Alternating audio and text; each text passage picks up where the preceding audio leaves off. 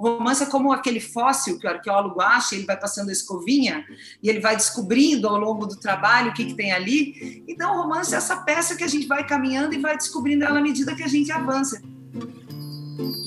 Encontro de leituras.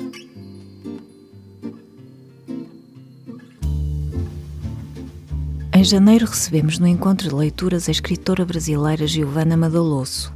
Em destaque esteve Sweet Tokyo, o seu terceiro livro, mas o primeiro editado em Portugal. Todos os meses escolhemos os melhores momentos do encontro de leituras para esse podcast. Eu sou Eduardo Sombini, da Folha de São Paulo. E eu sou Isabel Coutinho, do Público. Sweet Tokyo é um romance trágico-cômico publicado no Brasil pela Todavia e em Portugal pela Tinta da China.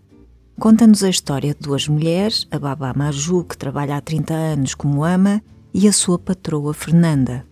Giovanna Madalosso juntou-se ao encontro de leituras a 11 de janeiro, a partir de São Paulo. No início do encontro, comecei por perguntar à Giovanna sobre uma crónica que escreveu em homenagem à sua terapeuta. Foi com a ajuda dela que começou a conseguir completar contos que deixava inacabados. O que é que mudou então na maneira como encarava a sua escrita? Olha, foi uma boa pergunta. Tá? Eu publiquei essa crônica porque tenho muito carinho por essa minha terapeuta que me ajudou no processo, porque foi um longo processo. Assim, eu acho que eu quero ser escritora desde que eu me alfabetizei. Com 7, 8 anos eu já queria ser escritora, já comecei a escrever os meus poemas, histórias em quadrinho, peças de teatro, né, para os primos encenarem. Mas foi um processo difícil. Eu venho né, de uma colônia italiana conservadora, né, não tinha artistas na família. Os imigrantes italianos vieram aqui para o sul do Brasil para para trabalhar, para construir, para fazer. Minha família tem restaurantes, né? Desde a época de Chaparreiral, é, então fazia vinho. Então, assim, vamos trabalhar no, nos negócios da família, né? Imagina uma escritora aqui. Então, meu pai, eu lembro que ele até falou: você pode escolher entre direito ou medicina, porque médico sempre, né? Aquela profissão muito bem vista, e o advogado ou administrador ajudaria ali nos negócios da família. Então, eu, mas eu sempre tinha tive certeza que era isso que eu queria e acabei indo por outros caminhos. Cheguei a trabalhar um pouco no restaurante, é, consegui é, estudar jornalismo, né, que, que cai um pouco perto, quer dizer, já fui indo para escrita, trabalhei como redatora publicitária, mas o que eu falo é que dentro do armário eu estava sempre escrevendo literatura. Eu nunca parei de escrever literatura, eu tenho vários livros que eu joguei fora e que ficaram dentro de disquetes, e, e que bom que são mídias que não podem mais ser acessadas, porque eu acho que ainda não estava muito madura nesse período, a minha voz narrativa ainda não estava muito firme.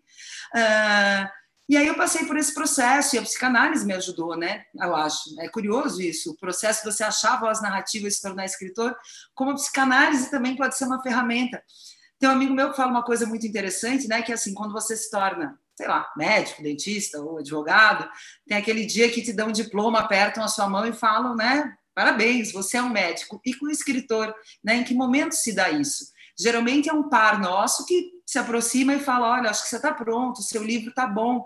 Mas essa chancela, né, que às vezes não é muito fácil de receber, pode vir por muitas vias. Né? E, e esse meu amadurecimento acho que chegou nesse momento, depois de muita psicanálise, depois de muita folha de texto jogada no lixo, e também depois do nascimento da minha filha, que mexeu algumas pedras, alguma coisa dentro de mim e movimentou. Uh, movimentou muito a minha escrita, acabou inclusive me dando assunto e, e energia e alegria e dor para escrever o meu primeiro livro, A Teta Racional.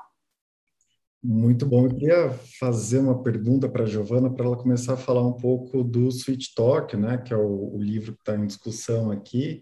É, e tem um aspecto que chama muito a atenção, que é o fato do livro ter duas narradoras em primeira pessoa, né, que vão se alternando ao longo dos capítulos.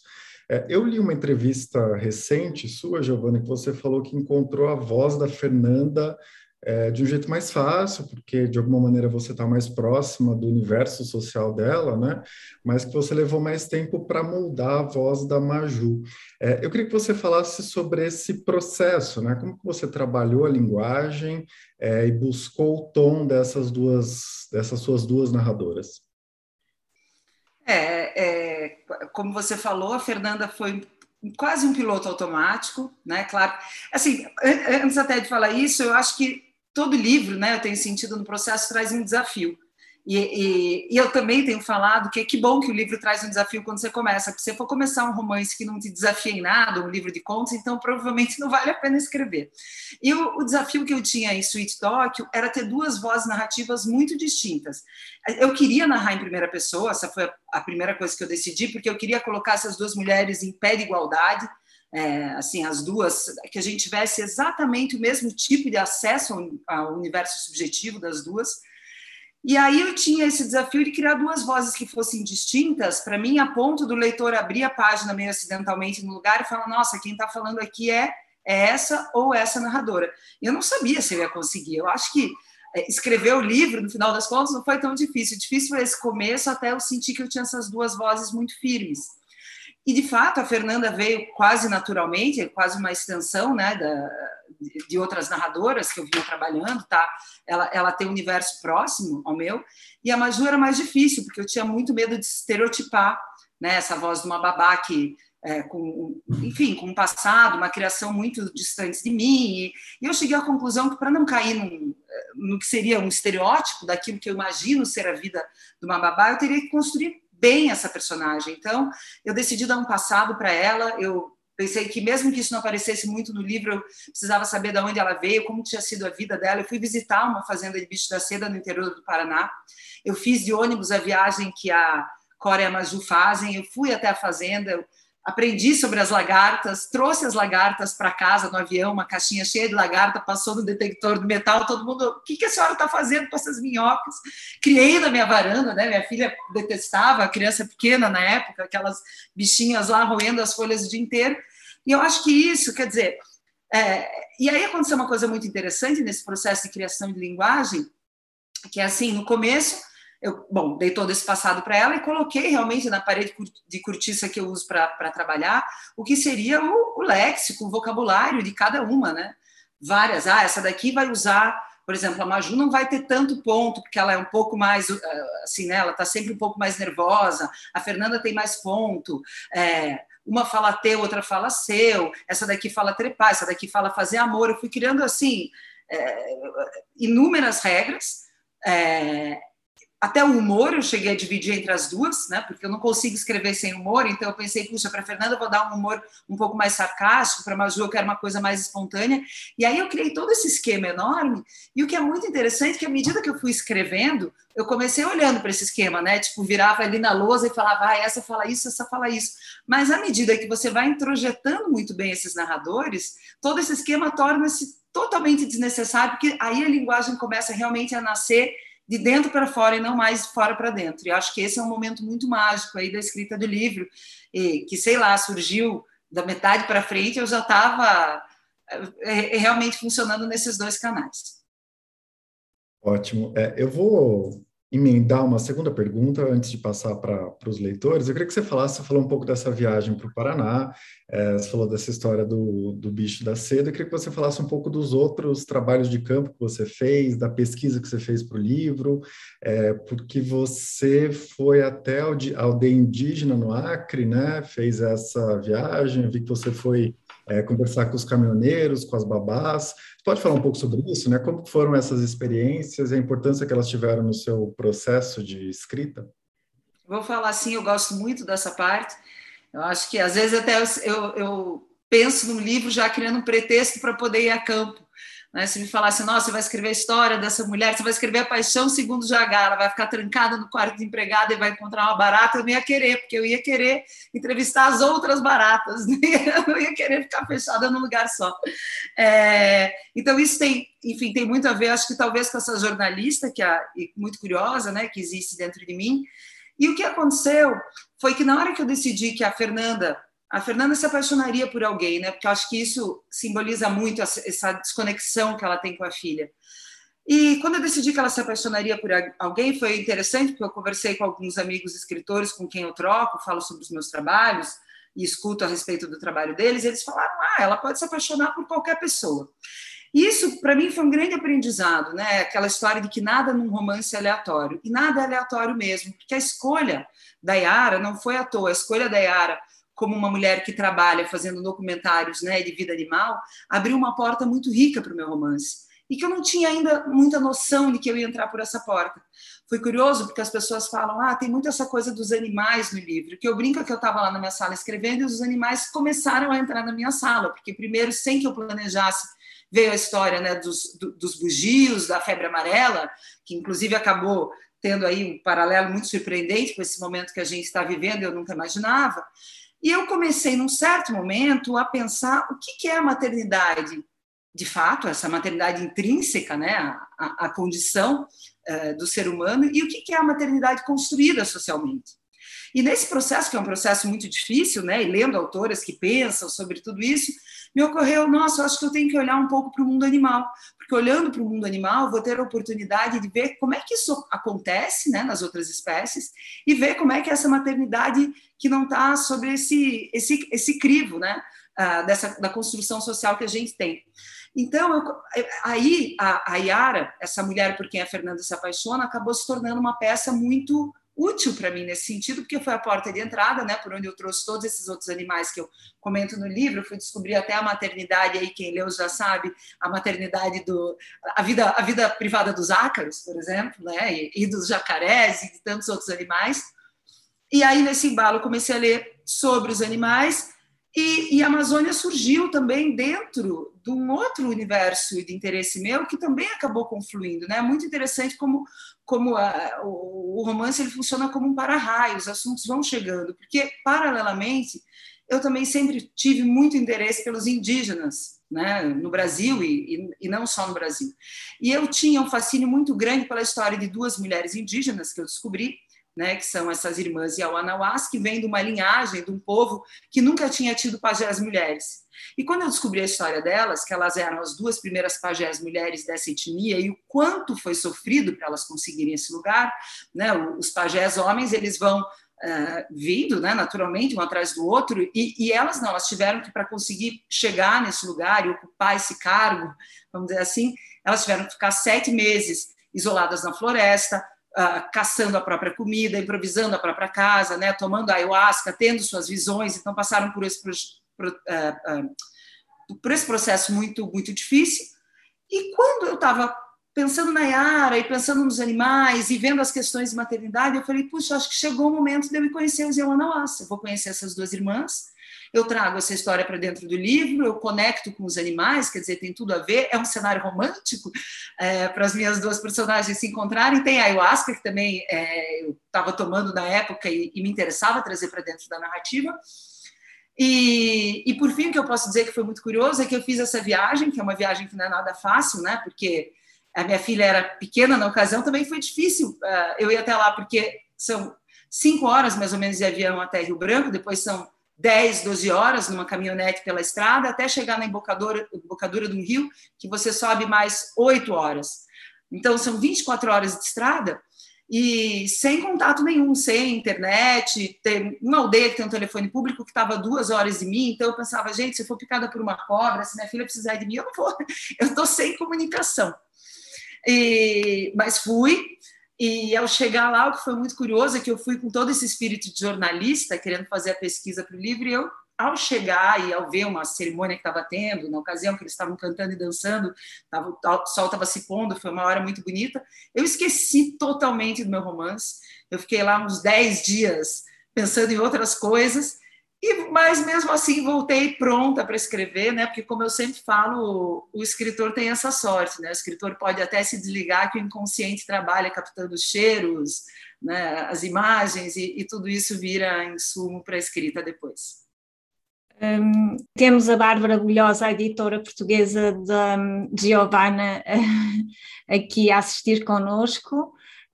Alô, Estás alô. aí? Alô Isabel, alô, alô Giovana, já cheia de saudades. A Giovana foi um daqueles encontros bons da minha vida por duas razões.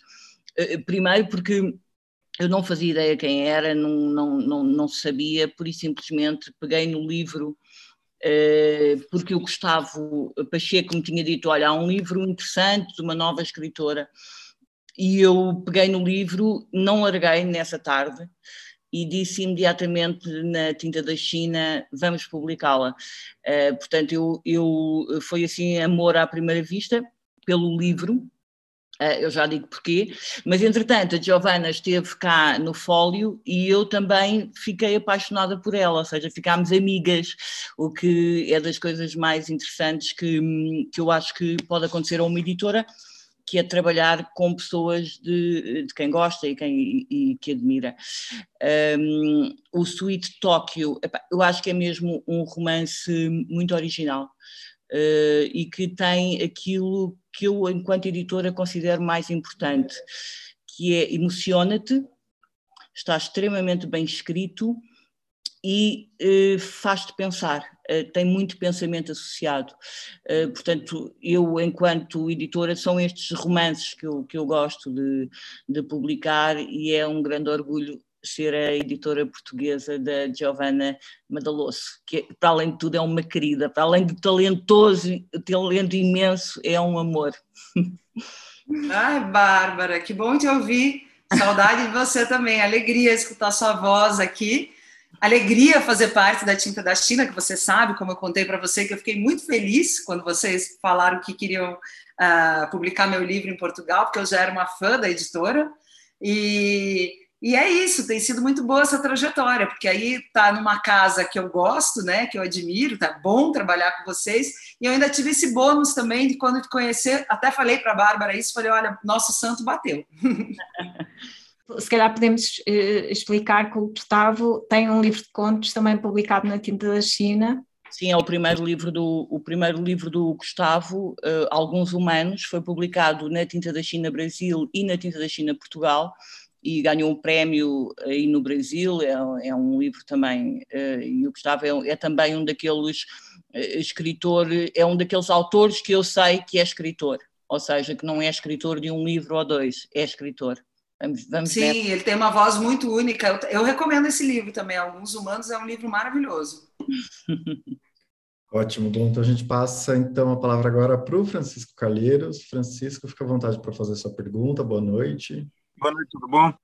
Então, não sei se a ligação está boa, porque eu estou aqui de férias em João Pessoa, mas eu queria fazer duas observações. Né? Eu achei muito interessante o livro, e você foi pegar duas questões que têm muito a ver com a sociedade paulista hoje em dia. Primeira a questão da babá. São duas consequências até quase da, da escravidão, a empregada doméstica e a babá. E a babá tem uma afetividade, e que fica muito claro no livro, que a empregada doméstica não tem, mas que é alvo de grande preconceito, não é? E, e eu, eu achei muito interessante o livro porque você mostrou muito bem a ideia da, da, da solidão afetiva do que é ser babá, que eu sou sincero, eu nunca tinha pensado nisso. É uma mulher isolada, uma mulher que é inserida numa família, que cria laços afetivos com essa família e depois é descartada como qualquer eh, objeto sem importância, né? é, é dramática. Então, esse turning point no livro, quando ela explica por que sequestrou a menina, fica claro e ao mesmo tempo nos dá a ideia do que é essa solidão existencial, não é, da babá, principalmente numa sociedade em que a babá é aquela mocinha de branco, em geral negra, afrodescendente, vai atrás de um casal louro, loiro, né, quer ver? Eu achei fantástico isso, né? E a segunda questão que eu queria colocar também tem a ver com a realidade nacional, né? Fiquei curioso porque escolher esse romance homossexual para Fernanda se tem algo a ver com, com esse maluco que está na presidência. Fora Bolsonaro. Bom, obrigada aí pelas colocações, gostei muito de tudo que você falou. Foi tudo. Tem coisa do romance que não é tão pensada, né? Como esses animais que vieram até mim, de uma certa maneira. Mas esses pontos que você falou foram muito pensados, e sim. Os animais também foram pensados depois. É, a questão da babá me toca muito, né? Como eu falo ali, que eu chamo do exército branco, é o, é o exército que eu também chamo do exército invisível. E eu mesma não reparei que esse exército existia até ter uma filha. Né? Depois que eu, eu, percebi, eu falei, nossa, o, o, Brasil não existiria como a gente conhece, as mulheres sequer estariam trabalhando fora, como trabalham, ocupando esses cargos que elas conseguiram ocupar nesse período, se não fossem essas mulheres sustentando elas. E o que é triste, o que eu tenho falado aqui, que esse não é um livro contra quem contrata babá. Esse é um, esse é um livro contra uh, o Estado que não, não fornece uma, uma estrutura né, de bem-estar social satisfatória, porque essas mulheres brancas, classe alta, classe média, estão apoiadas nas babás, as babás estão apoiadas em mulheres que são outras babás, ou que são as mulheres que cuidam dos filhos, que elas escutei muito, né, de mulheres babás trabalhando para mim. Ah, mas os meus filhos eu deixo com uma mulher na rua que olha eles. É alguém que vai na casa olhar essas crianças que ficam sozinhas. E pior ainda, meninas de 10 anos que são as babás dos filhos mais novos nas favelas. Então a gente tem uma escada aí de uma mulher apoiada na outra numa situação de precariedade geral é, por isso que eu falo, esse, esse não é um livro só contra a patroa, esse é, é um livro contra o sistema que não dá creche, o sistema que não dá escola, o sistema que não dá amparo para toda essa cadeia que precisa ser urgentemente amparada. E eu só fui pensar em tudo isso depois de uma filha, uma mulher já com 37 anos, que indo na pracinha do meu bairro, eu comecei a reparar é, a quantidade de babás, que era muito maior que a quantidade de mães, e perceber o quanto todos nós estamos apoiados nela. E esse foi um livro quando eu comecei o livro, eu também não tinha noção da solidão, eu também não tinha noção dessa situação de extremo desamparo, né? Quando uma babá é mandada embora, embora eu tenha assistido isso na minha vida várias vezes, mas só escrevendo o livro é que eu fui olhar para o meu passado, porque eu fui criada por babás, e para o passado dos meus amigos de rua, criados por babás, e dessa situação de apego, dessas mulheres que às vezes passavam 20 anos numa casa, da noite para o dia eram dispensadas e acabou, tchau, a gente não se vê mais. Um, por outro lado, eu também acho que a sociedade brasileira tem um, um vínculo afetivo doente, num certo sentido, que essa coisa de dizer que a babá é da família, que a babá é de casa, isso dificulta muito que se coloquem né, as, os direitos trabalhistas em pauta. Essa é uma relação que não é afetiva só, né? ela não é afetiva, aliás, ela é uma relação profissional. Então, tudo isso é muito complexo e, e, e eu quis trazer à tona e eu definitivamente não quis demonizar a babá. Então, assim que eu comecei o livro, eu me preocupei muito em sustentar por que ela levava essa menina embora, uh, porque eu queria deixar o leitor bem confuso. Eu pensei, eu quero que esse leitor dê largada, pensando que absurdo a babá fazer uma coisa dessa, e lá pela metade do livro ele esteja, olha, talvez essa babá não esteja nem tão errada, porque que difícil tudo isso. Então, esse aí foi meu lado matemático, calculando a narrativa. E, por fim, o que eu posso falar é que a Fernanda uh, escolher se apaixonar por uma mulher foi, sim, uma, uma escolha racional, é, foi uma escolha pré-bolsonarista. Na época, eu nem imaginava o buraco que a gente ia entrar. Eu achei, na verdade, que essas questões já estavam, inclusive, superadas, que a gente não ia ter que voltar a discuti-las, que a gente não ia ter que olhar para esse monstro horrendo da homofobia, é, como a gente está tendo que fazer agora, né, e retroceder tantas casas nessa discussão. Mas, de qualquer maneira, eu fiz essa escolha para normatizar esse amor, né? A gente vê, em nenhum momento ali eu fico, ó, oh, apaixonar por uma mulher é uma questão. Porque, como eu falo, se apaixonar por uma mulher não é uma questão. Né? Se apaixonar fora do casamento é uma questão, romper uma relação longa é uma questão, o abandono, as crises que a gente vive são uma questão. Ah, o gênero da, da pessoa por quem a gente se apaixona definitivamente não tem que ser encarado como uma questão. Ótimo, Giovana. A gente passa a palavra agora, então, para o Gustavo Tepedino. Fica à vontade, Gustavo. Olá a todos aí. Obrigado, Eduardo. Giovana, adorei o livro. Adorei. Obrigada, Carioca. Eu fiquei encantado. Em parte, você já respondeu algumas curiosidades minhas.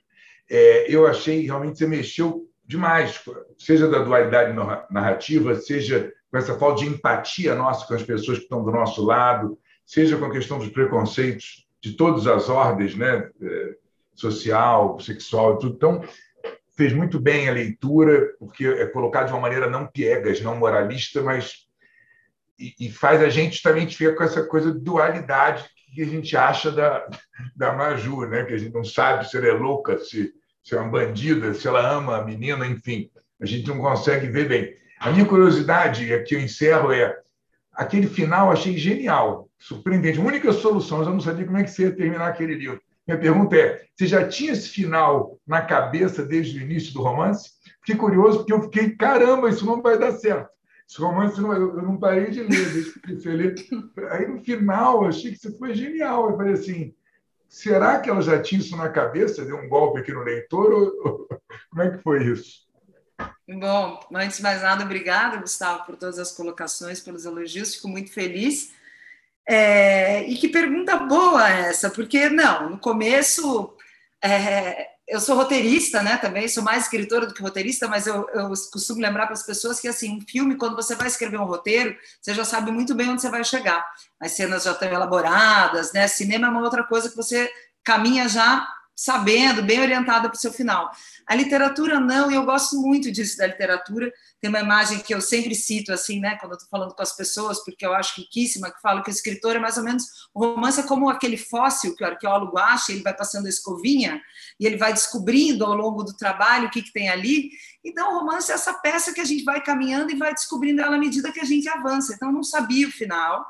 Uh, me preocupava, porque realmente é um final desafiador, que podia deixar muito leitor assim indignado, né, a ponto de odiar o livro.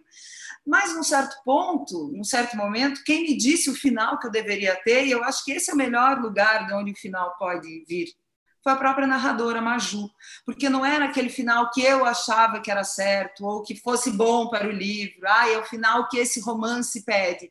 É o único final que poderia ter para uma mulher como ela, porque a Maju não é, né, todo mundo aqui leu, a maioria leu já sabe, a Maju não é uma doida, não é uma insensível, é uma mulher né, de muito de muita empatia de, e que ama a Cora.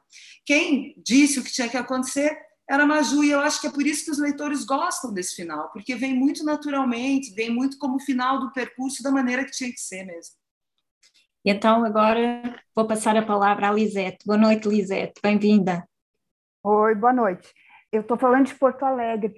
Bom, eu queria dizer primeiro, Giovana, que eu adorei o livro. Assim, aqueles livros que não dá para largar, né? Eu li em dois dias, assim, e, mas gostei muito mesmo. E lá pelas tantas eu identifiquei, acho, uma homenagem à Adélia Prado, um poema da Adélia Prado né? Que era aquela história dos peixes e tal. É, Parabéns é, por ter detectado isso, é tão sutil e não foi proposital, mas essa imagem desse poema é tão presente para mim que eu pensei, uhum. não me importa se as pessoas vão perceber ou não, eu preciso homenagear a Adélia de alguma maneira. Então, fico feliz de você ter, ter, ter enxergado a Adélia no livro. É, eu gosto muito desse poema também. Mas, assim, então, é isso que eu queria te perguntar, assim, Uh, primeiro, o que, que tu anda lendo, né? Tu já deu algumas dicas aí de, de, de livros. E depois, e antes, ou mais importante, além da Adele e tal, assim, o que, que tu apontaria como, como inspiração, assim, né, para esse, para o Sweet Talk, assim, dentro da, da literatura? Olha, eu não sei falar sobre uma inspiração direta para Sweet Talk. Na verdade, o que acontece no processo de escrita de um romance é que eu até tento me distanciar de tudo aquilo que eu acho que pode ser uma influência muito direta. Por exemplo, todo mundo me pergunta se eu li Canção de Ninar, né, da Leila uh, Slimani. Eu não li esse livro até hoje. Eu estava curiosíssima para ler, mas eu fiquei com muito medo de me aproximar desse livro e, de alguma maneira, mimetizar sem sentir qualquer coisa. Então, o processo de, é, de escrita né, dos meus romances, eu não me aproximo de nenhuma ficção que possa ser similar. Por outro lado, eu leio muita não ficção é, relacionada ao livro. Então, eu diria para você que foi muito interessante para mim reler alguns livros da Simone de Beauvoir, que eu, né, que eu adoro, é, outras feministas como Bell Hooks. É, eu li um livro que foi bem importante para mim, que chama Contra os Filhos, da, da Lina Meruane. Tudo não ficção. É, eu fui ler coisas do mundo animal e da antropologia, né, como um livro do Eduardo Viveiros de Castro, que tem um nome lindo que agora me fugiu, mas eu já vou lembrar. Então, esses foram os livros que me ajudaram a construir Sweet Talk, da, da mesma maneira que agora tem outros livros de não ficção que estão me ajudando uh, a construir esse romance que eu estou escrevendo agora. E, paralelo a isso, porque é óbvio que eu não consigo viver sem, eu leio a minha ficção por prazer, que às vezes é um pouco dirigida por assuntos ou não, de preferência ela é livre. É, é muito. Eu não sei falar sobre influências também, porque as pessoas perguntam isso, e cada fase da minha vida eu tô com um grupo de escritores que me acompanham, então não existe né? O Roberto Bolan, que eu sempre falo que é o meu grande escritor, a, Lígia, a brasileira que eu amo, mas eles vão, é, é, esse clube vai mudando, né? De, de tempo em tempo, então não sei falar nada preciso. Agora, uma coisa que eu faço questão de ler também, que me interessa muito e que aí eu considero uma obrigação minha como uma escritora contemporânea brasileira, né? Inserida na minha época, é ler a literatura que os meus pares estão fazendo. Então, eu leio muitos brasileiros, e não só brasileiros, contemporâneos, escritores ainda não publicados, que me mandam manuscrito, eu tento reservar um tempo para eles, porque eu acho que é importante estar em contato com as coisas que estão surgindo. Eu não sei se eu respondi, mas acho que eu tentei. Bom, a gente tem uma pergunta da Maria Luísa Souza Oliveira, ela escreveu aqui no, no chat, é, muitas questões são inquietantes no livro, principalmente pelas muitas mulheres e o que representam. Além dos problemas de maternidade, do casamento que envolvem Fernanda e o aspecto emocional e social que marcam a Maju, é, me chamou a atenção o papel da mãe da Fernanda, a relação das duas e ainda o antagonismo entre a Fernanda e a Yara, uma presa a convenções e a outra livre para tudo. É, gostaria que a Giovana comentasse sobre essas outras mulheres. Vamos falar delas. É um livro de muitas mulheres, né? E, e até o Cacá, que não é mulher, eu também quis dar para o Cacá aquilo que um certo espírito que a gente chamaria, né, de um espírito feminino. Então é, é outra. Eu também quis tirar o homem daquele lugar do cara que é o provedor, isso e aquilo. Mas voltando, porque o Cacá não é a pergunta, é, a relação de mãe e filha me fascina muito. Tem até um momento no livro que eu falo uh, bem sobre isso, porque acho que uma das coisas que mais me emocionam na vida, assim, às vezes, dependendo do dia, se eu estou muito sensível, eu estou de TPM, ou seja lá o que for, e eu vejo mãe e filha na rua, nesses, eu fico com lágrimas nos olhos, às vezes, quando eu vejo mãe e filha andando juntas, sabe? Daquele jeito que eu falo no livro, enganchadinhas. É, eu acho essa relação, como eu falo ali, muito bonita, muito rica, complexa, maravilhosa. Eu trouxe ela para o livro, né? Ela está em. Eu acho que existe relação mãe e filha entre a Maju e a Cora, entre a Fernanda e a Cora, entre a mãe da Fernanda e a Fernanda. Quis que a Fernanda tivesse uma mãe complexa, porque, ah, de novo, não me interessava demonizar a Fernanda. Então, eu quis mostrar que a Fernanda também não é uma mulher que tem uma vida tão fácil, né? É uma mulher que é filha de um, de um, pai que tinha problemas com álcool, dessa mãe que a gente ali entende que, apesar de eu não me aprofundar muito nela, que é uma mãe desorganizada, uma mãe que gera uns problemas. Então, a Fernanda, ela carrega algumas pessoas nas costas. É... Então, eu acho que a questão da Fernanda da mãe fica por aí.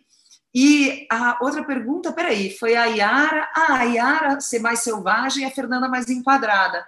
Também me interessou isso, né? Porque a Fernanda é uma pessoa realmente, uma personagem realmente muito enquadrada no sistema, ela está dentro, é, ela está com aquela cenoura, né, que todos nós corremos atrás dentro desse mundo capitalista, que é, nossa, quando eu tiver um apartamento, eu vou ser mais feliz. Aí quando eu tiver o título do clube, aí eu vou ser feliz. Quando eu tiver a viagem, quando eu tiver não sei o quê, e a gente fica aí correndo dentro da gaiola, né, que nem uns hamsters desesperados, esperando essa hora que nunca chega.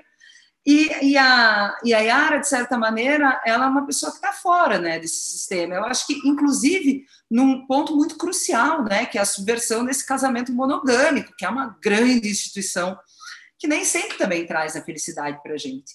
E aí, eu, no começo, eu também idealizei muito a Yara. Eu precisei me apaixonar pela Yara, e como toda pessoa que se apaixona, eu falei, nossa, a Yara é incrível, a Yara que é livre, a Yara é selvagem, não dá bola para as convenções, mas num certo momento eu também comecei a olhar e ver que isso não é fácil. Quer dizer, o que a gente faz com essa liberdade que a gente tem?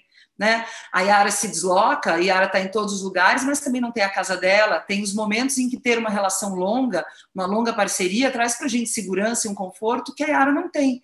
Então, acho que esse é um livro que uh, fala sobre o quanto é bom ser livre, o quanto é bom transgredir todas essas convenções e o que existe de bom nisso mas também o que existe de ruim, e o que existe de bom e ruim nesse outro lado, né? Não existe fórmula perfeita, todos nós sabemos disso, né? Bom, então a gente passa agora a palavra a Manuela Costa. Manuela, boa noite, seja muito bem-vinda. Queria perguntar à escritora, também gostei muito do seu romance, li-o no instante, achei que era um romance de grande suspense, e de todos os universos que lá aparecem, que são vários, eu fiquei muito presa à viagem da babá com a menina adormecida e o camionista. Eu gostava de saber como é que a escritora conseguiu arranjar uma personagem que não é má nem boa e que inspira tanto medo à babá. A babá, naquela viagem, eh, vai atemorizada uh, e, e com a criança sempre a dormir no colo. E eu fiquei, durante toda essa viagem, fiquei presa àquele homem, que depois se revela, afinal, uma boa pessoa. Uh, e vivendo numa favela, pelos vistos, não era? Gostava que, que, me dissesse como é que construiu essa, esse homem tão ambivalente, tão ambíguo. Boa noite, Manuela. Que gostoso ouvir você falar. Hoje você me presenteou com uma palavra linda, que é caminhonista. Que bom que eu não descobri antes, porque aqui é caminhoneiro, né? Que bom que eu não descobri antes, porque eu achei tão bonito, tão sonoro, que eu ia querer chamar a Sweet Talk de O Caminhonista. é linda. É, esse caminhonista, eu arrumei ele na vida, assim, porque, é, de novo, né, eu contei para vocês aí já de algumas pesquisas que eu fiz para escrever esse livro, esse caminhoneiro eu também não sabia como construir, porque eu nunca conheci né? Um, um caminhoneiro são, são figuras que me fascinam, né? porque eu adoro estrada, enfim, gosto muito de viajar, mas nunca tinha conversado muito com né?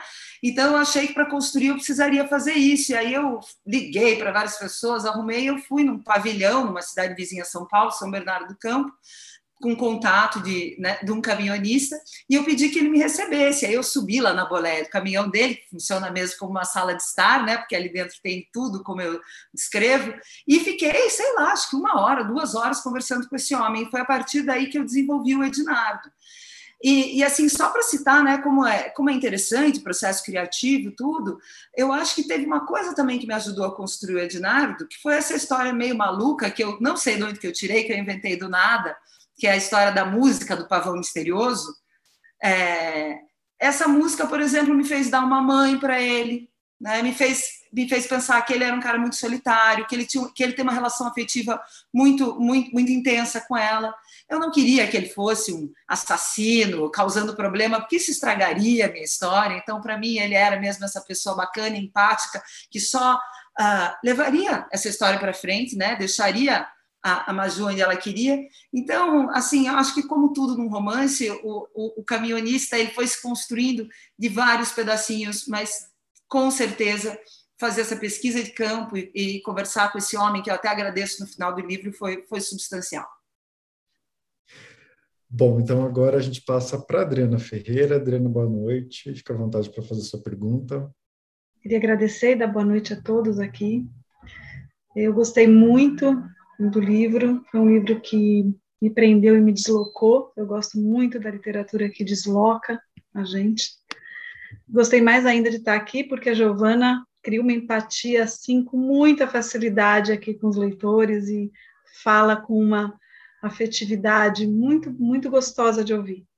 A minha pergunta é sobre o título do livro, se você poderia explorar isso um pouco, porque ele numa prateleira a gente lendo o Sweet Talk, ele não, não nos dá, pelo menos a mim não parece, nenhuma pista do que a gente vai encontrar. E se era isso mesmo, essa escolha, porque é um bom título que instiga o que será que tem aí, mas ele não dá pistas, né? Então, Olha que pergunta um boa. Pouquinho. Bom, boa noite, obrigada, né, pelo que você falou a meu respeito, gostei. É... E vamos falar sobre o título, sim, que é, é, é bem interessante. Ah, ah, que bacana que a Bárbara está aqui também, porque eu também não cheguei a falar com ela a respeito disso. E, e, e foi uma questão para a gente é, difícil na hora que o livro estava pronto. Primeiro, porque eu passei esse, o período todo que eu estava escrevendo esse livro, chamando esse livro de maternidade. Aí surgiu o livro da Sheila Hatch, com esse nome, eu já falei, puxa, maternidade não vai, não vai dar para ser, e comecei a chamar no finalzinho esse livro de placenta. E quando eu mandei para o meu editor, como placenta ou como maternidade, ele devolveu o livro, falou, nossa, adorei o livro, está tudo ótimo, mas desculpa te decepcionar, esse livro não é sobre maternidade, não pode se chamar placenta, porque esse é um livro sobre afetos em geral, ele é muito maior do que a questão materna.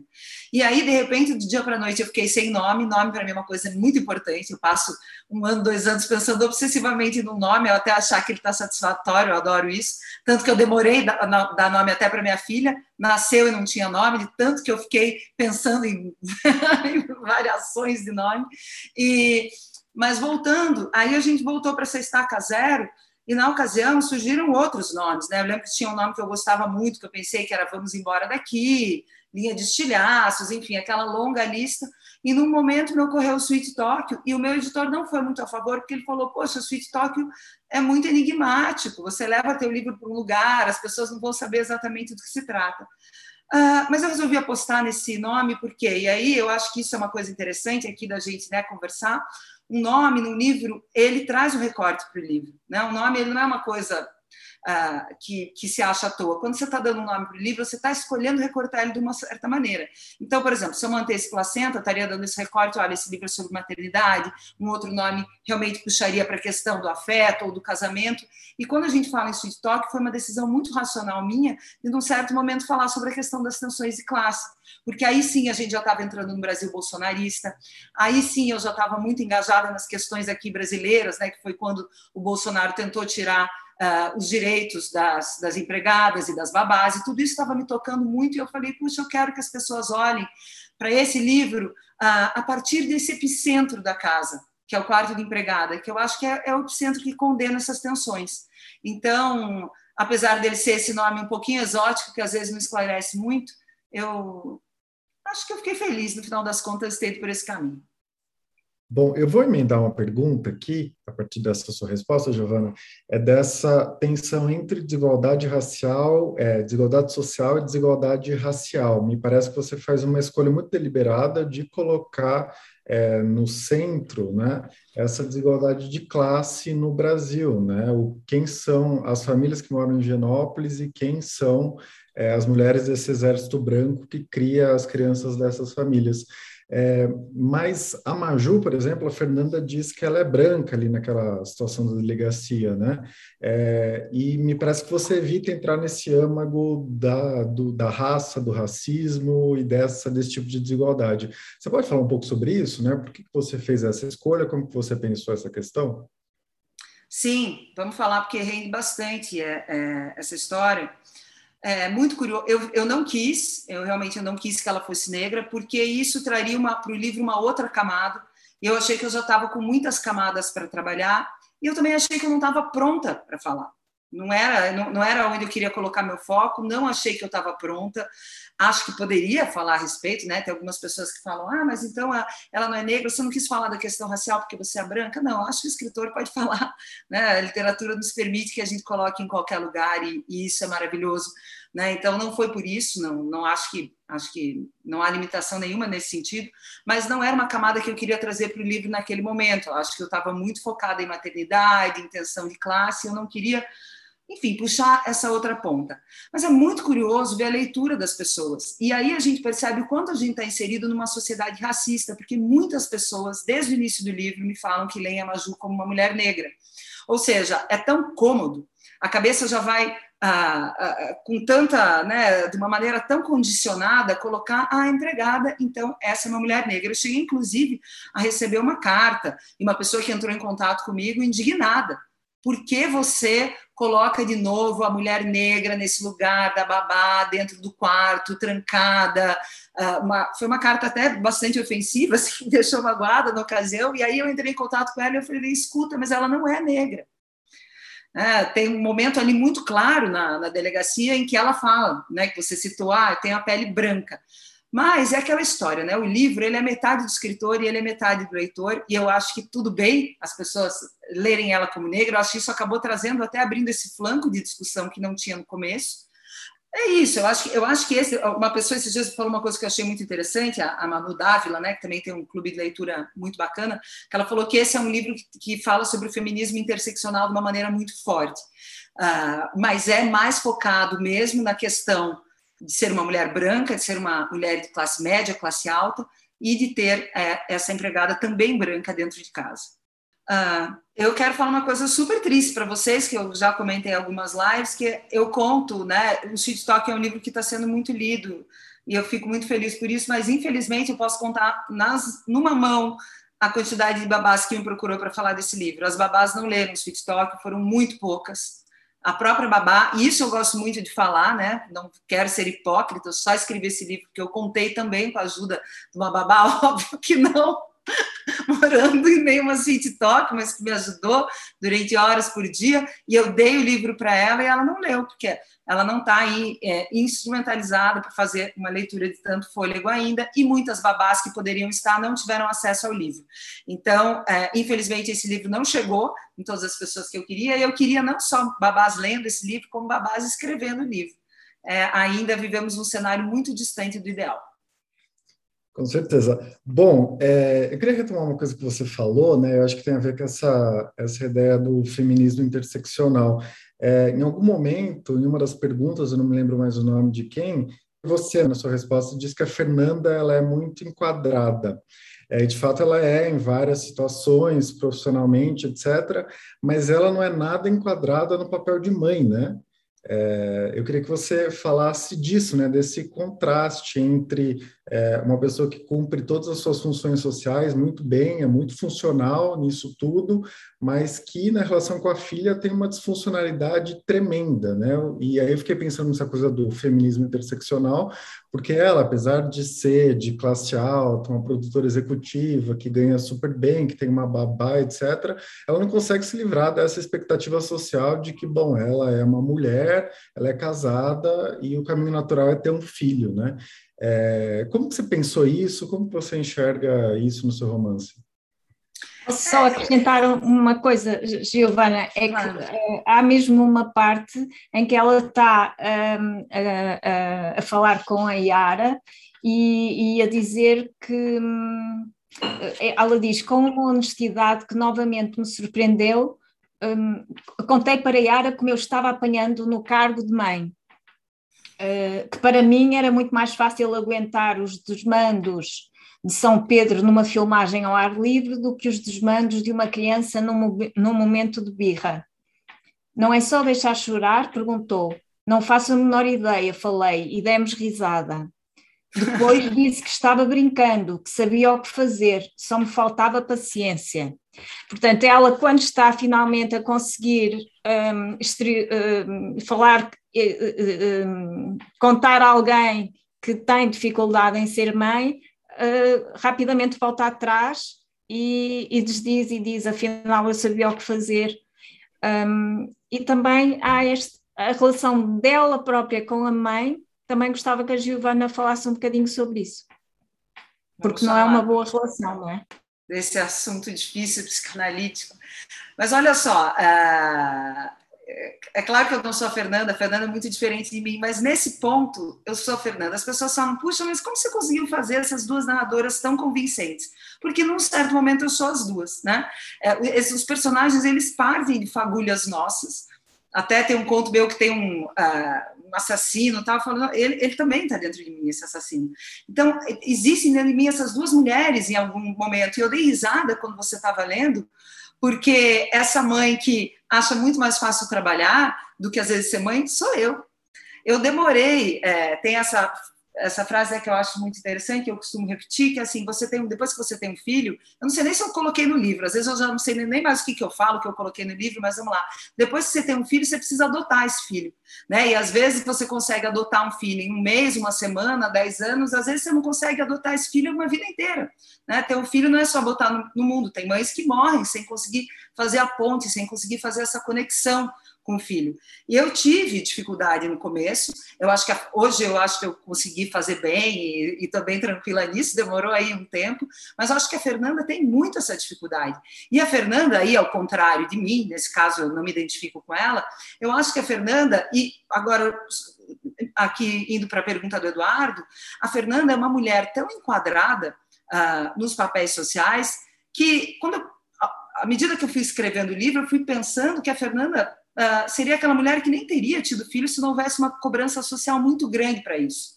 Ela vem, na verdade, num movimento de inércia, que é assim: ah, você arruma um emprego, aí você casa. Será que ela teria casado mesmo? Será que ela não teria se relacionado com outras mulheres antes, se isso fosse um pouco mais aceitável dentro desse, desse extrato social no qual ela vive? Será que ela teria tido mesmo essa filha?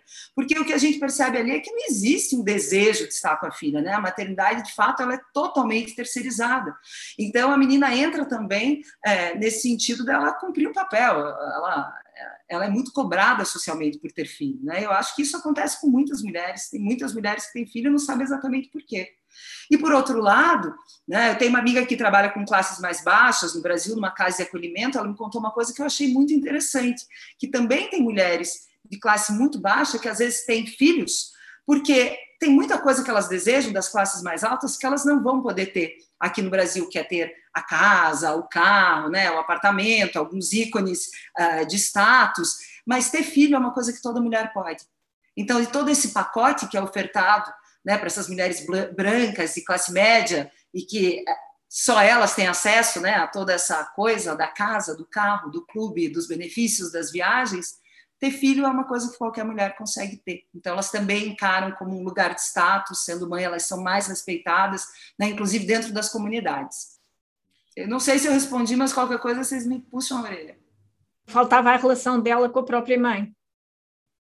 Ah, eu, eu, acho que, eu acho que essa relação, é, voltando um pouquinho, né, que a gente chegou a falar, é uma relação conflituosa. Eu acho que a relação, é, como eu mencionei antes, é uma relação que me fascina, que eu acho muito bonita, né, uma relação de companheirismo, muito amor entre mãe e filha, mas também, isso eu falo no meu livro também, é, às vezes é a relação mais difícil de todas, né? Porque é uma relação permeada, sim, por alguma competitividade, né? Por algumas expectativas é, né, dessa mulher. Eu, eu, acho que tem um momento agora que eu estou começando a acompanhar, inclusive na minha casa, que não é um momento fácil, né? Que é quando a, a filha está desabrochando, né? Como uma mulher jovem e a, a mãe saindo daquele trono, né, entrando na menopausa, saindo daquele lugar socialmente esperado da mulher atraente, então tem essa coisa muito de uma troca de bastão, é, tem tantas coisas subjacentes a essa relação que fazem com que essa relação seja tão complexa e a mãe da Fernanda, infelizmente, é uma personagem que não deu para crescer muito ela, né? Ela é uma personagem secundária nesse livro,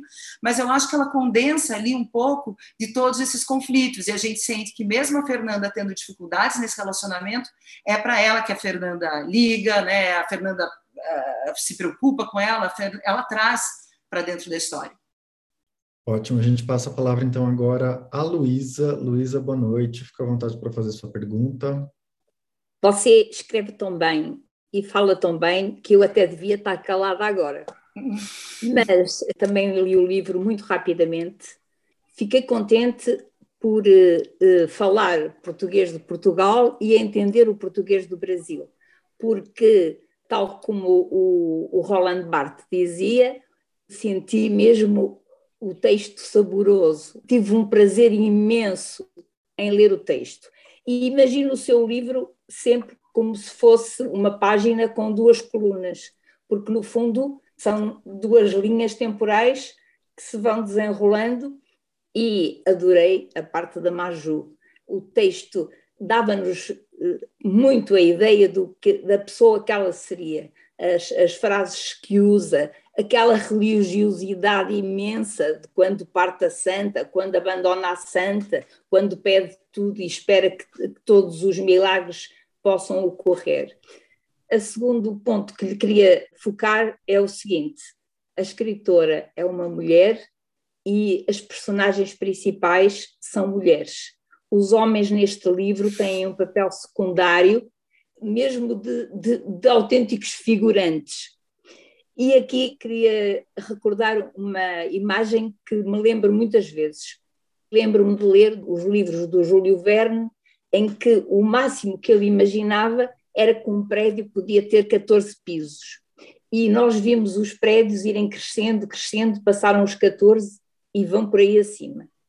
E todos os livros me convencem de que, na verdade, os escritores conseguem muitas vezes antecipar o futuro. E eu queria lhe perguntar se é assim que vê o nosso futuro, cheio de mulheres poderosas e os homens fazendo aquela triste figura do cacá que a mulher não admira, que a mulher vê poucas vezes como marido, algumas vezes como pai, outras vezes como irmão, faz uma, uma figura caricata de um fulano que vive à custa da mulher.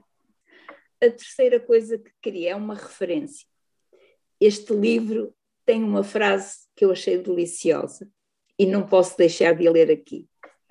É no fim do capítulo 18, quando você diz assim: Porque se apaixonar por outro é se apaixonar por uma nova possibilidade de si mesmo. E eu acho que é mesmo isto, o amor. É exatamente isto. Você muito falou obrigado. muito bem, eu que tenho que agradecer, falou coisas interessantíssimas, que delícia de fala. É, e fechou com essa frase que as pessoas amam, acho que é a frase do livro que mais as pessoas tweetaram, postaram, fizeram vídeos. Espero que alguém tatue daqui a pouco.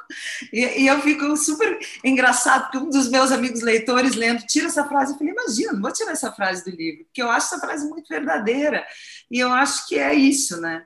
E é bonito isso sobre, sobre a paixão. É, mas retomando um pouquinho do que você falou antes, é muito bonito também o que você falou, né? Que quando você citou Júlio Verne, ah, não sei, quer dizer, eu acho que sim, eu não, não posso falar a meu respeito, claro, nunca falaria isso, mas eu acho que os escritores têm sim essa capacidade de enxergar entre esses dois mundos, né? Que esse mundo que a gente vive e esse mundo que vem depois, a gente consegue vislumbrar alguma coisa. É, mas, uh, claro, não tenho pretensão nenhuma nesse sentido. As mulheres aparecem nesse número no meu livro, na verdade, porque eu acho que tem muitas histórias de mulher que precisam ser contadas. Então, eu não tenho nada contra escritoras mulheres escrevendo com narradores homens, histórias super masculinas. Tem uma escritora brasileira que eu adoro, Ana Paula Maia, que só trabalha com personagens homens, universos super masculinos, e, e o trabalho dela é fantástico. Mas, da minha parte, eu acho que tem muitas histórias que precisam ser contadas. Né? Quando a gente pensa, por exemplo, babás, isso foi o que me fascinou em escrever esse livro, quando eu percebi que não tem tantas babás né, na literatura. São muito poucas histórias. E personagens femininas que a gente ama, Madame Bovary, outros que são maravilhosos, aqui de novo, Capitu, não estou falando contra esses livros, pelo contrário, eu amo esses livros, mas escritas por homem. Então eu fiquei pensando, pensando, puxa, tem tanta história que precisa ser levada para a literatura, por isso que eu acho que aparece um número grande de mulheres nos meus livros. E com relação ao Kaká, sabe o que é curioso? É que eu nem acho que o Kaká seja tão ruim. E me interessou trabalhar o Kaká dessa maneira, também pensando numa falha minha, porque para mim é muito mais fácil, e nesse ponto, de novo, eu me identifico com a Fernanda, cuidar do macro, do trabalho, do trabalho intelectual, me fechar numa sala e ler livro, mas esse dia a dia que o Kaká faz, eu acho muito difícil. E eu valorizo o Kaká por isso, por ele conseguir, por ele conseguir fazer aquilo no trato diário, que às vezes eu não faço, que é cuidar das pequenas coisas. Então, eu acho que se eu pudesse. É a posição que as mulheres, na maior parte, agora têm, não é? Ele, no fundo, você está a inverter o papel, uh, o esforço que as mulheres têm que fazer ao ter uma vida profissional e manter a vida de, de em casa, de, de guardiãs da casa, de, de governantas da casa, de mães da casa, de mulheres, esposas da casa. Quer dizer, você virou, pôs o Cacá a fazer pior do que aquilo que nós fazemos esse papel.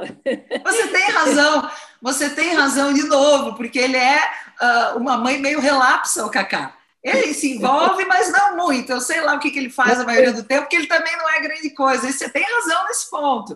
É, na verdade, todas as suas colocações foram muito acertadas. E mas, assim, por fim, para amarrar o que você falou, eu não sei se é isso que vai acontecer, mas eu espero que esse seja realmente o mundo que a gente vive, em que cada um vá trabalhar e ocupar o lugar da sua vocação, né? Se é cuidar do macro, do micro, do, do, da esfera do lar ou fora, não importa. Mas eu acho que isso está começando a acontecer e vai acontecer cada vez mais, que cada um se coloque no lugar daquilo que tem vontade de fazer e não daquilo que se espera socialmente, né, das pessoas. Bom, a gente precisa sim caminhar para o final, mas, Giovana, é, você toparia ler dois trechinhos, um da Maju, outro da Fernanda? Não sei se você escolheu alguma coisa, selecionou algum trecho que você goste. Peguei meio na correria aqui, ó, mas olha só. Acho que hoje eu estou romântica, porque eu peguei uns dois trechos bem amorosos. eu peguei um trecho que estava marcado, porque eu, alguns artistas brasileiros leram o meu livro e esse foi um trecho escolhido pela Laerte, né, que é uma mulher trans, cartunista brasileira que eu admiro muito.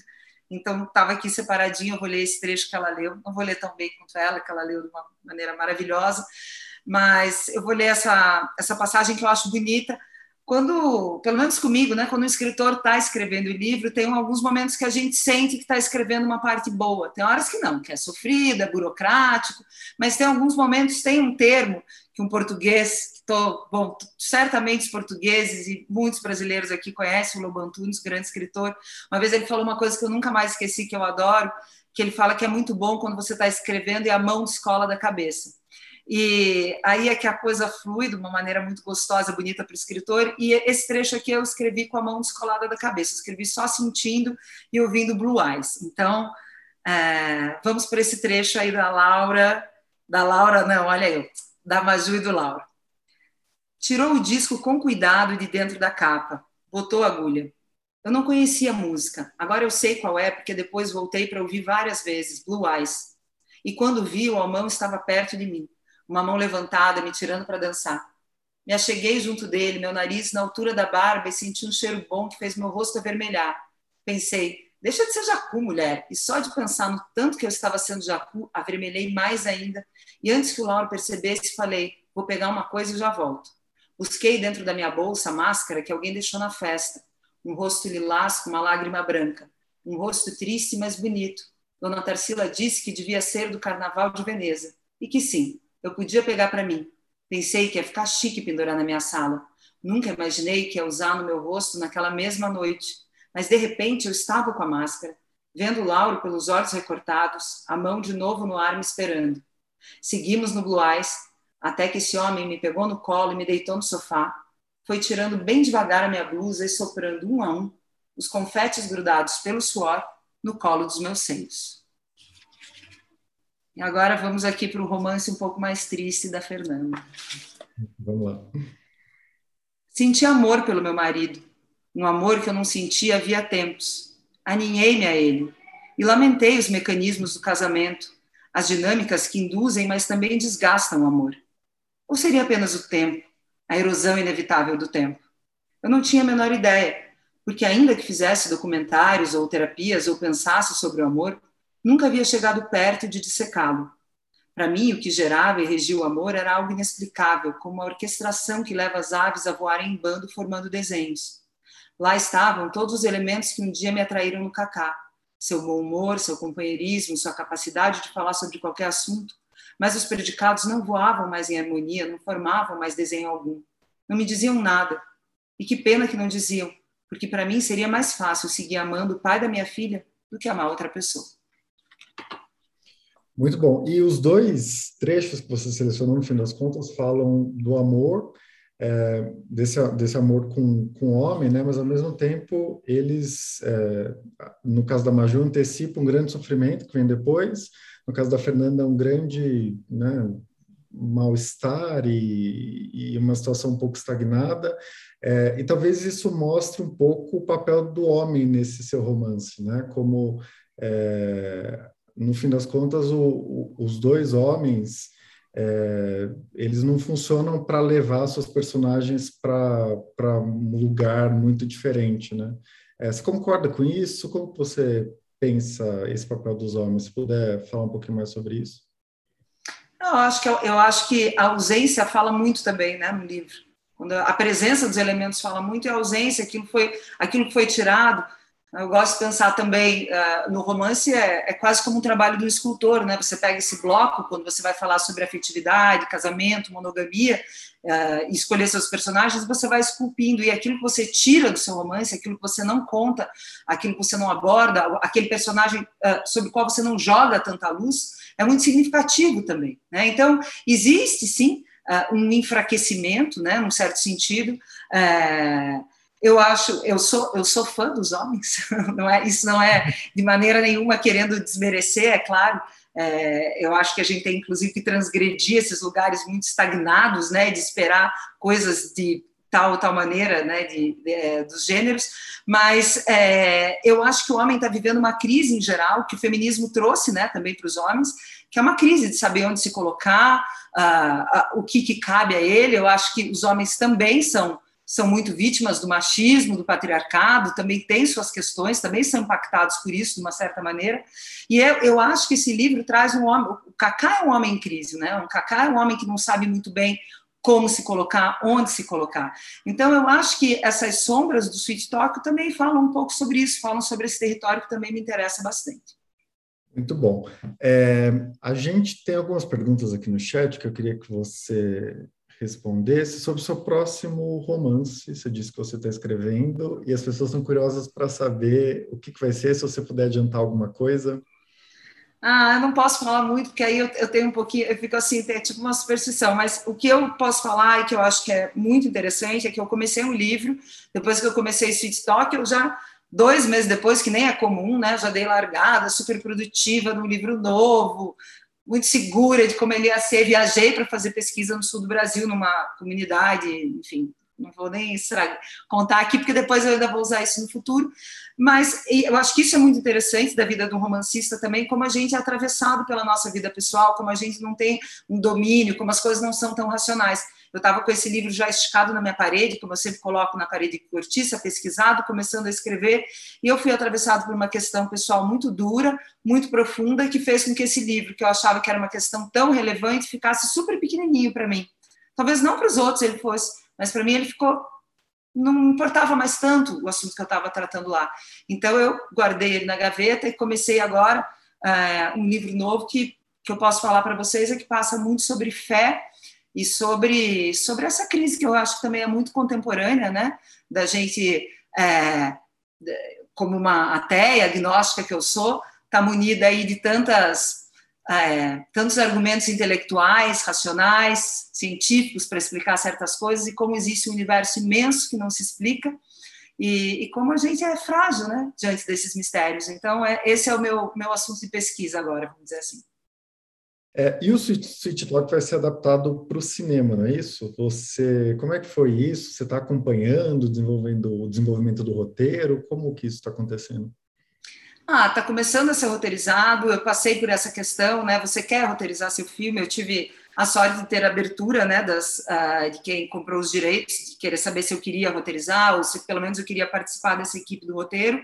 E eu decidi que não, primeiro porque eu prefiro me dedicar à literatura, né, escrever outro romance, que é o lugar, acho que é, um, é, o, é o lugar onde eu me sinto melhor como artista, onde eu me sinto mais potente como artista, e também porque eu pensei que seria muito interessante é, deixar esse trabalho ser feito por outras pessoas, é uma roteirista também, uma mulher que vai, e uma diretora, né, que vão trazer outras camadas para essa história, porque de certa maneira tudo que eu tinha para dizer já está nesse livro.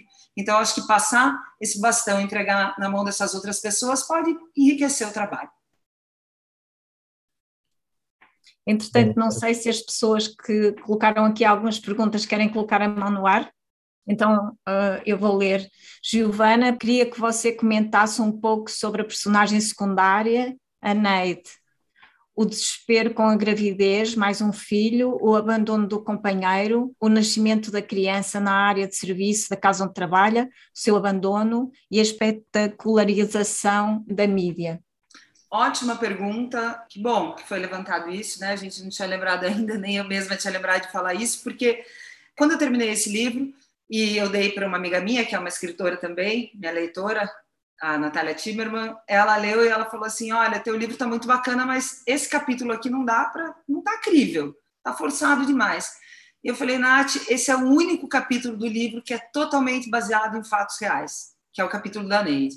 Então, para a gente ver né, como realmente a realidade supera a ficção, infelizmente, em muitos momentos. E esse livro, esse capítulo é muito significativo para mim, porque quando eu resolvi escrever esse livro, eu falei, puxa, acho que eu quero falar sobre a questão das babás.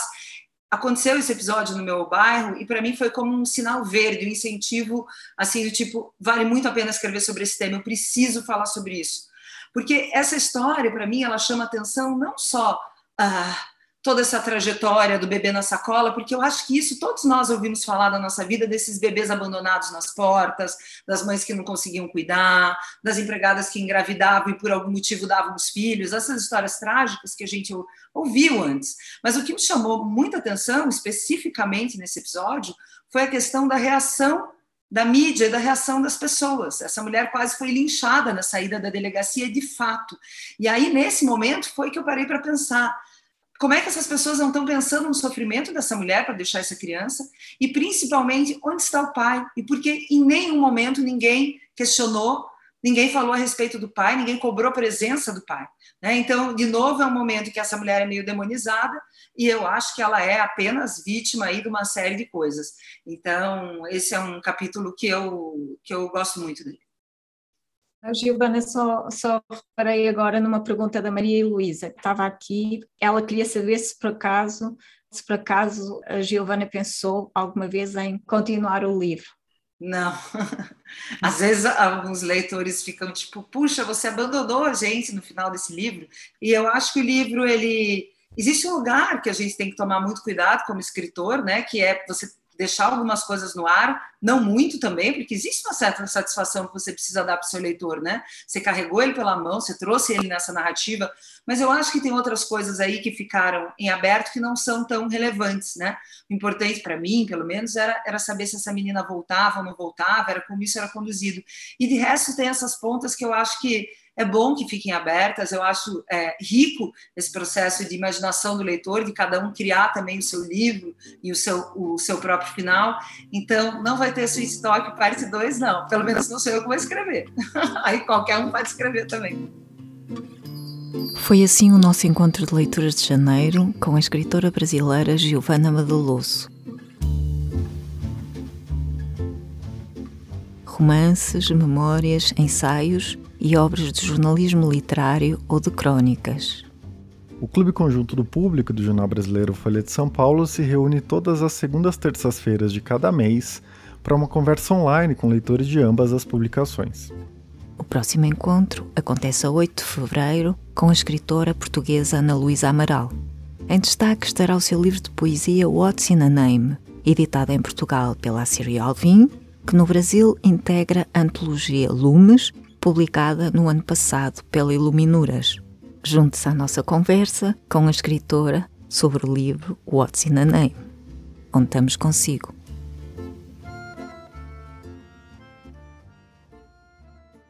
O público fica no ouvido.